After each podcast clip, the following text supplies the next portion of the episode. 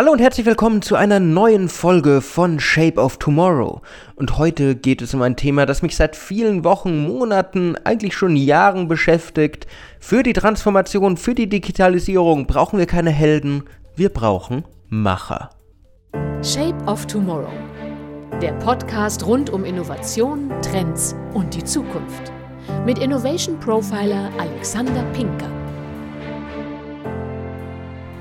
Kennen Sie das auch? Sie planen ein Digitalisierungsprojekt, Sie planen mit Ihrem Unternehmen, mit Ihren Institutionen, mit Ihrer Organisation voranzuschreiten und es hängt einfach an allen Ecken und Enden. Die Digitalisierung gelingt einfach nicht, weil man nicht die Verantwortlichen findet, weil die Leute Angst haben, weil die Leute sich fürchten vor dem Wandel, vor der Veränderung, vor dem Schritt in die Zukunft. Und dann gibt es immer diese Helden. Dann gibt es immer diese Menschen, die kommen entweder aus dem Unternehmen selbst oder sie sind externe und die sagen, hey, mach dir keinen Stress, ich verändere dein Unternehmen für dich. Das ist so eine Standardaussage, die ganz besonders, und ich möchte hier keine Kolleginnen und Kollegen aus der Beraterbranche angreifen, aber die besonders Berater im Thema digitale Transformation und agilen Management immer bringen. Du mach dir keinen Stress, du bist relativ schlecht, aber wir lösen das schon für dich. Das ist eigentlich genau die falsche Botschaft, die man vermitteln kann. Weil es geht nicht darum, dass man eine Heldenfigur hat, es geht darum, dass man die Leute begeistert, dass man die Leute mitnimmt und dass die Leute Lust am Wandel selbst haben. Wenn jetzt ein Mitarbeiter, ein Manager oder auch einfach ein externer Dienstleister vorne rantreten und sagen, hey, guck mal, der Wandel steht bevor und ich kümmere mich darum, du musst dich da um nichts mehr sorgen, wir machen das schon, dann macht das der Kunde oder macht das die Abteilung tatsächlich so, wie es der Kollege gesagt hat. Sie kümmern sich um nichts, weil sie müssen sich ja keine Sorgen mehr machen. Jemand anders macht das.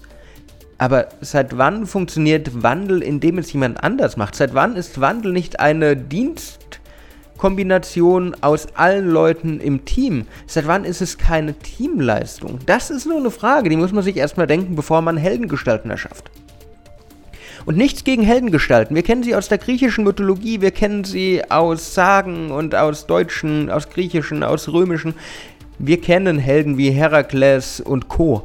Aber brauchen wir solche Helden, solche Leute, die für uns die Hydra oder den Löwen erlegen, auch in der Digitalisierung in unserem Unternehmen? Oder ist nicht eher der Teamgeist das, was wir vermitteln? Kleines Beispiel. Allein was in der Psychologie passiert, und das wurde in vielen Büchern schon wunderbar dargelegt, gerade in der Digitalisierung, was mit unserem Gehirn passiert, wenn wir so rangehen. Wenn wir jemanden vor uns stehen haben, der sagt, hey, guck mal, ich erledige das für dich, dann passiert in dem Kopf vom Kunden, vom Empfänger was ganz, ganz Einzigartiges und Spannendes. Er entspannt sich. Wir haben alle Angst vor der Zukunft. Es gibt nicht umsonst das wunderbare Wort German Angst für die Angst vor der Zukunft, zumindest hier in Deutschland. Aber wenn jemand sagt, guck mal, ich nehme dir die Angst weg, ich nehme dir das ab, dann haben wir keine Angst mehr, haben aber auch keine Verantwortung mehr. Das heißt, wir denken uns in dem Moment, wenn ich da rechts unten auf dem Beratervertrag unterschreibe, dann geht die Angst weg. Das ist aber nicht so. Weil der Berater kann nichts leisten und ich spreche da auch aus Erfahrung wenn sich der Kunde zurücklehnt. Das heißt, auch als Dienstleister muss man seinen Kunden erstmal dazu bringen, dass er aktiv mitarbeitet und seine Mitarbeiter integriert. Und auch die Mitarbeiter wollen ja sogar am Wandel teilhaben. Viel schlimmer ist es, wenn ich denen einfach eine fertige Lösung vorsetze, die von unserem Helden erschaffen wurde, und sage, hey, das ist eure neue Zukunft, das ist jetzt das, was ihr immer macht und macht das bitte mal weiter so und danke bitte, ciao. Das bringt doch niemandem was. Wandel braucht Zeit. Wandel kann bis zu zwei, drei, vier Jahren dauern. Aber das ist auch okay so.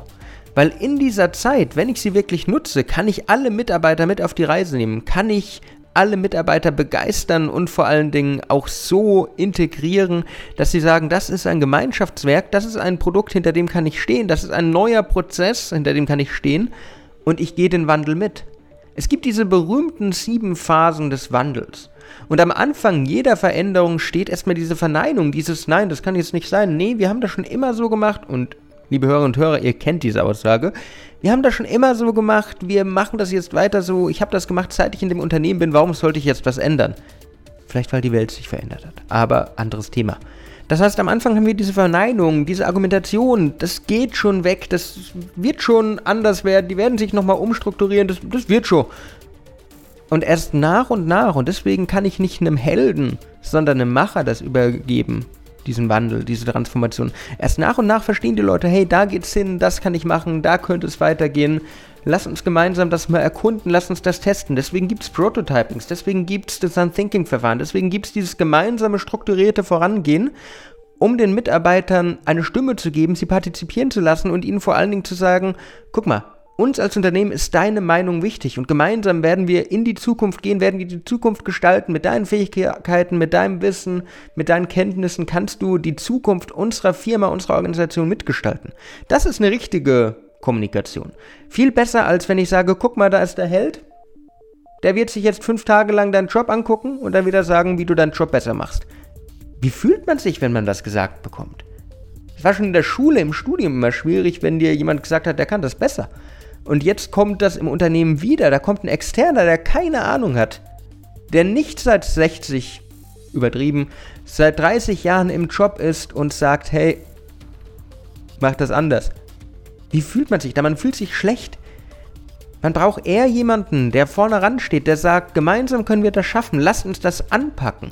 Jemand, der die Ärmel nach hinten krempelt und nicht im Sakko mit Krawatte dasteht und sagt, gemeinsam packen wir das an, ich bin da, um euch zu helfen, aber ihr seid die Kenner, ihr seid die Experten, eure Expertise ist gefragt, dass wir gemeinsam diese Zukunft gestalten, dass wir gemeinsam die Zukunft eures Unternehmens gestalten. Das ist eine Frage von Kommunikation, das ist eine Frage von Change, von Wandelkommunikation, das ist eine Frage von Innovationsmarketing und Branding. Wie wollt ihr wirklich in eurem Unternehmen dastehen? Wie wollt ihr in der internen Kommunikation auch auftreten? Wollt ihr die sein, die jemandem einen vorsetzen und die Mitarbeiter dann frustriert nachlaufen? Oder wollt ihr die Anpackende sein, denen die Meinung der Mitarbeiterinnen und Mitarbeiter wichtig ist? Das muss man sich überlegen. Aber meine persönliche Meinung, und ich glaube, sie klingt sehr stark aus diesem Podcast auch heraus, meine Meinung ist, dass man Leute anpacken lassen muss, dass man mit Leuten zusammengestalten muss.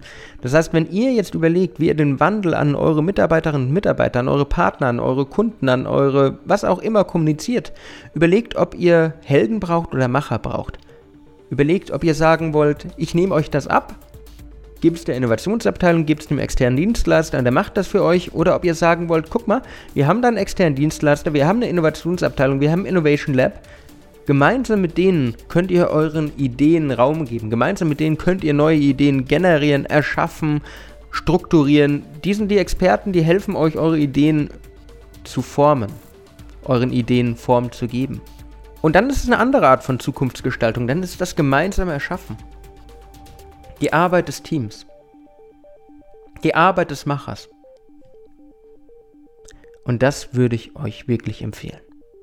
Liebe Hörerinnen und Hörer, wie sind eure Erfahrungen mit Innovationskultur? Wie sind eure Erfahrungen mit dem Ideenmanagement von Mitarbeitern? Wie sind eure Erfahrungen in der Gestaltung der Zukunft mit den Kollegen oder ohne die Kollegen? Sind euch auch schon Heldengestalten begegnet, wo ihr dann auch dachtet, hey, der übernimmt das und dann hat es nicht geklappt? Oder liege ich vielleicht komplett falsch und es braucht einfach den Helden? Und der klassische Bonnie Tyler Song I Need a Hero ist wahr. Wie sind eure Erfahrungen? Mich interessiert das. Schreibt mir das gerne in Kommentare, schreibt mir das in sozialen Medien, sucht mich auf LinkedIn. Mich interessieren eure Stories, allein weil ich sie auch sehr gerne erzählen möchte. Ansonsten war es das wieder für diese Woche mit Shape of Tomorrow.